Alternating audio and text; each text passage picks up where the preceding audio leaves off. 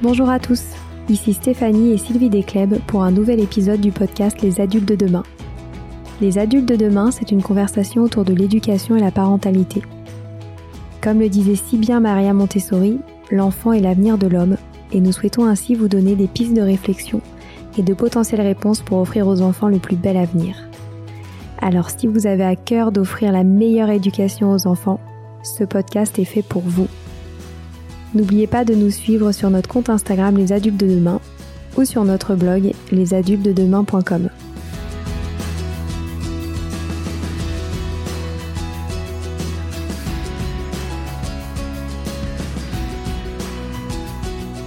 Bienvenue sur les pauses éducatives de Sylvie, un nouveau format de podcast en plus de nos discussions quotidiennes.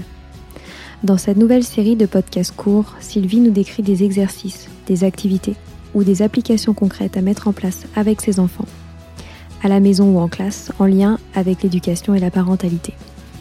L'idée est que vous repartiez avec encore plus d'idées à mettre en place dans votre quotidien pour égayer votre vie et celle des enfants. Alors bonne écoute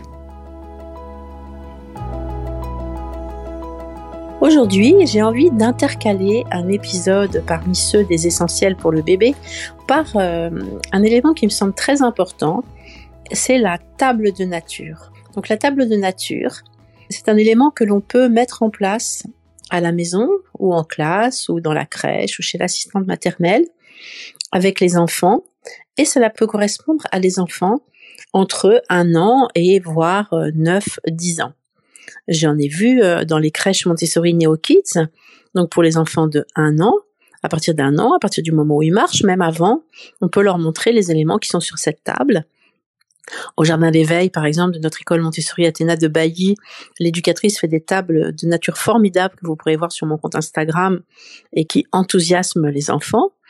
Et puis, dans les maternelles également, dans les maternelles de nos écoles Athéna, toutes les éducatrices mettent en place cette table de nature qui apporte beaucoup aux enfants.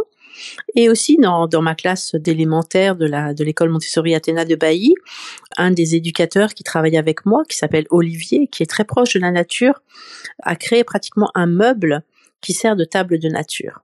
Donc la table de nature, ça permet à l'enfant d'aller à la recherche, d'observer, de manipuler des éléments de, de saison ou des fêtes euh, traditionnelles euh, qui se passent au moment précis, et ainsi euh, de mieux comprendre la vie et surtout le cycle des saisons. C'est vraiment quelque chose qui est lié aux saisons. Donc ça permet aussi aux, enfants de, mieux comprendre les différences entre ce qui se passe à chaque saison.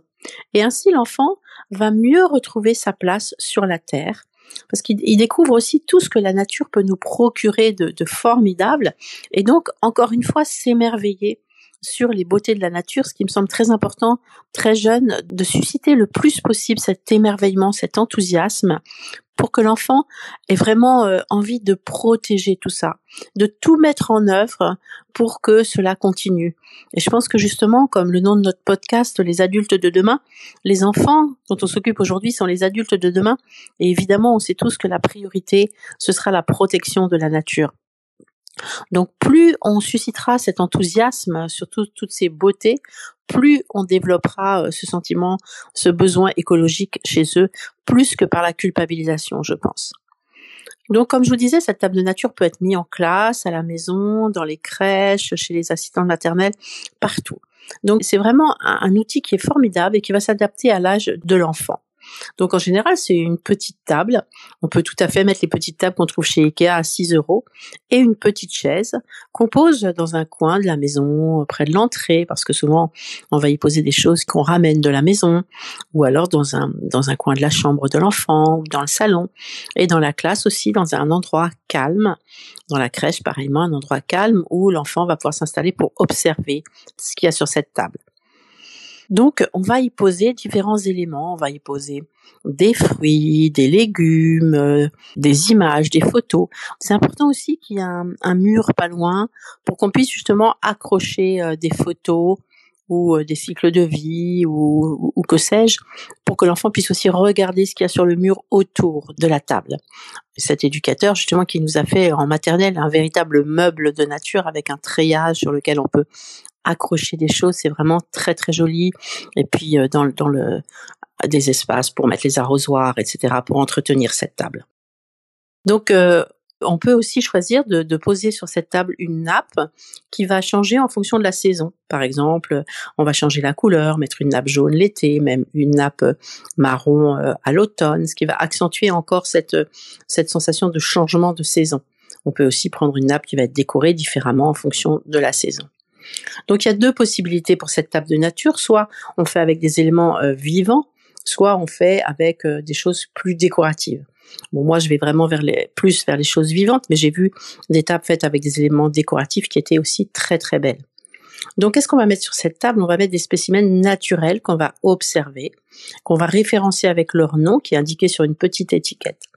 Donc, soit ça va être des éléments que l'enfant rapporte de sa promenade, soit des éléments que l'on a trouvés sur un marché, dans le jardin, chez un fleuriste, dans une jardinerie, ou lors d'une promenade, ou, que sais-je encore, mais des éléments vraiment liés à ce qui se passe dans la nature à ce moment-là. Donc je disais des fruits, des légumes, un bouquet de fleurs fraîches du jardin par exemple, ou alors des petites fleurs qu'on a trouvées dans la nature. On peut mettre aussi des végétaux séchés. Et euh, on peut mettre aussi par exemple un nid qu'on a trouvé par terre, des coquilles d'œufs, des plumes, de la terre, des coquillages, une coquille d'escargot, du sable, enfin tout ce qu'on peut trouver vraiment dans la nature. Ça va développer aussi chez l'enfant son sens de l'observation. Il va plus se promener dehors ou euh, sur un marché n'importe comment. Il va, il va observer et se dire tiens, euh, peut-être je pourrais ramener ça, peut-être c'est lié à la saison et poser des questions aussi. On peut aussi y mettre un, terrarium pour observer des petites bêtes des saisons, par exemple des escargots au moment de l'automne, des vers de terre, euh, des coccinelles au printemps. On peut y mettre aussi une serre à papillons. Vous savez que c'est extraordinaire de, de faire l'élevage euh, du papillon et après que les enfants puissent voir le papillon s'envoler. C'est vraiment formidable. Et puis, on va y mettre, bien sûr, une boîte avec une loupe. Pour un plus grand, on va mettre un microscope, leur apprendre à s'en servir pour que les enfants puissent vraiment observer tous les petits détails de chaque chose. Donc, pour les enfants plus âgés, on mettra vraiment donc l'étiquette du nom, mais aussi d'où vient ce nom, comment entretenir les choses, comment elles vivent, comment elles se reproduisent, comment il faut les nourrir, etc. Le plus de renseignements possible là-dessus. Et puis on disposera aussi euh, des éléments pour que l'enfant puisse avoir un, travail actif, hein, donc des petits livrets à faire sur, euh, par exemple, si c'est l'automne, les différentes parties de la pomme, si c'est maintenant le cycle de vie de la coccinelle, le cycle de vie du papillon, si on a mis une serre à papillons, différentes variétés de papillons, si on a parlé des papillons, différentes variétés d'oiseaux. Donc là, on peut mettre des cartes de nomenclature, des cartes de cycle de vie, et puis des, des photocopies vierges pour que l'enfant puisse avoir un travail actif par rapport à ça. Donc vraiment, on peut faire par rapport à l'âge de l'enfant, mais par rapport à tout âge, même, même jusqu'à 10 ans, ils peuvent faire des livrets euh, très fouillés avec des définitions sur chaque élément, de la plante, par exemple, chaque élément, à quoi ça sert les étamines, à quoi ça sert le pistil, etc., etc., à quoi ça sert les abeilles, vous voyez, euh, avec le miel, etc. Donc on peut leur, vraiment leur faire faire des, des documents très actifs. Vous en trouverez euh, d'ailleurs dans, dans, notre dernier e-book de la fleur, par exemple, et de l'insecte.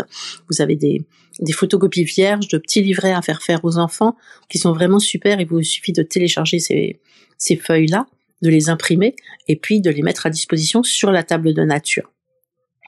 Donc vraiment tout ce qui peut pousser l'enfant à mieux comprendre la nature et justement à l'apprécier euh, encore plus. Alors on peut aussi faire des tables, comme je vous disais, décoratives. Alors j'ai oublié sur la table précédente, bien sûr, de mettre des livres hein, en fonction des saisons, en fonction des fêtes, qui expliquent pour que l'enfant puisse être calmement aussi installé pour faire cela. Donc sur la table décorative, on va mettre encore une fois des livres, on va mettre des petits documentaires avec des éléments de la nature en lien avec la table, et puis on peut mettre des petites figurines de saison, par exemple qu'on trouve chez Waldorf.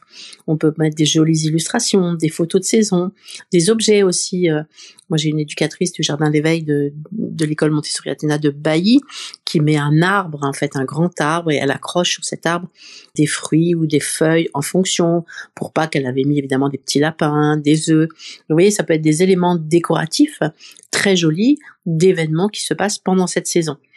Alors, cette table, elle va s'enrichir au fur et à mesure euh, des changements de la nature, de ce qui se passe, et on va mettre des nouveaux éléments et elle est bien sûr en libre accès aux enfants.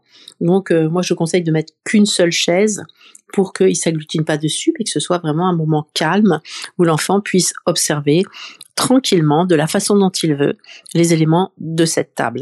Donc c'est pour ça qu'il n'y a qu'une seule chaise. Et bien sûr, il faut permettre aux enfants de rapporter des choses et d'enrichir eux-mêmes leur table. Du coup, ils rapportent des choses, on fait des recherches ensemble sur, cet élément qui leur a amené, on en cherche le nom, on en cherche la façon dont ça pousse, comment l'entretenir, etc., etc.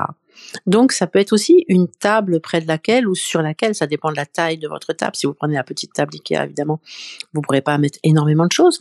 Mais si vous mettez par exemple une étagère, euh, table de nature, vous pourrez y mettre les plateaux de vie pratique, par exemple le plateau qui s'appelle arroser les plantes, aussi celui qui s'appelle entretenir les plantes, laver les feuilles, faire un bouquet.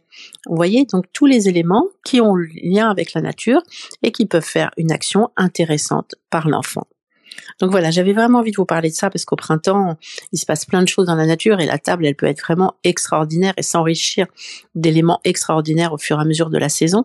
Donc ça me semblait important de parler de cette table qui peut convenir vraiment à de nombreux âges parce que on peut vraiment l'enrichir de vocabulaire, de connaissances euh, formidables qui vont être très importantes pour l'avenir euh, de l'enfant. Voilà, c'est fini pour aujourd'hui. On espère que cet épisode vous a plu. Avant de se quitter, on a quand même besoin de vous. Si après avoir écouté cet exposé, vous ressortez avec plein d'idées pour apporter le meilleur aux enfants, n'oubliez pas de nous laisser 5 étoiles et un petit commentaire sur Apple Podcast, sur iTunes ou toute autre plateforme d'écoute de podcast. Cela nous aidera à mieux ressortir et surtout à nous motiver pour continuer cette aventure ensemble. Si vous avez des suggestions, des idées de thèmes, des questions à poser, n'hésitez pas à nous contacter sur les réseaux sociaux, Instagram ou LinkedIn, en tapant les adultes de demain. Nous serions ravis d'échanger avec vous. Si vous souhaitez en savoir davantage sur Sylvie, je vous invite vraiment à aller voir son blog sylvidescleb.com ou à la suivre sur Instagram en allant sur son profil sylvidesc, D-E-S-C, Montessori. Enfin, si vous souhaitez en savoir plus sur le calendrier des prochaines formations Montessori, rendez-vous sur www.apprendre-montessori.fr. On a hâte de vous retrouver vite et à très bientôt sur les adultes de demain.